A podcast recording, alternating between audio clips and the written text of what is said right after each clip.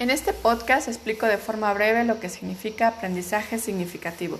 Asbel nos indica que el aprendizaje significativo es cuando las ideas se manifiestan con dos importantes características, y estas no son arbitrarias, es decir, nos indica que el aprendiz utilizará un conocimiento relacionado que ya posee, mientras que la segunda característica se refiere a que es sustantiva, y esto se refiere a la multiplicidad de formas en las que se puede obtener un aprendizaje significativo.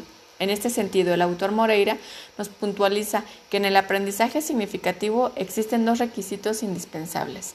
Uno es el material de aprendizaje que debe ser potencialmente significativo y el otro que el aprendiz debe presentar una predisposición para aprender siempre. Asbel identifica tres tipos de aprendizaje significativo. Primero, representacional, que es cuando el símbolo concreto representa en esencia general lo que se busca aprender. Segundo, conceptual. Una vez que se puede diferenciar la representación, se construyen conceptos. Y tercero, proposicional, que éste aparece una vez que las anteriores recorrieron la estructura cognitiva.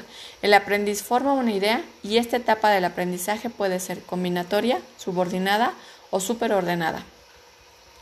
Una forma de diferenciar el aprendizaje significativo del aprendizaje mecánico consiste en identificar si ante una nueva idea, ésta nos permite rescatar, reactivar o reaprender un nuevo concepto, mientras que cuando hablamos de aprendizaje mecánico, hablamos de que el aprendiz eliminó totalmente las ideas y no tendrá recursos o ideas ancla para relacionar, solo dependerá de su memoria de réplica y no reflexión. Lo anterior entonces se explica a partir de las diferencias entre el aprendizaje por descubrimiento y el aprendizaje por recepción.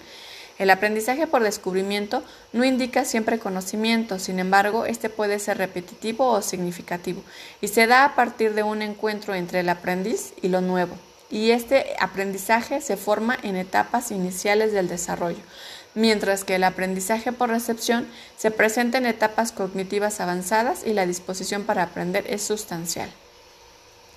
Asbel, en una concepción constructivista del aprendizaje escolar, reconoce que el alumno es el centro activo de información listo para recibir de forma planeada los recursos que se expondrán ante él y se propiciará que el aprendizaje por descubrimiento no sea la única vía de estudio, sino antes bien incluir el aprendizaje verbal significativo que favorece el dominio y desarrollo de la estructura cognitiva. El aprendizaje significativo se clasifica en tres etapas, inicial, intermedia y terminal. Gracias.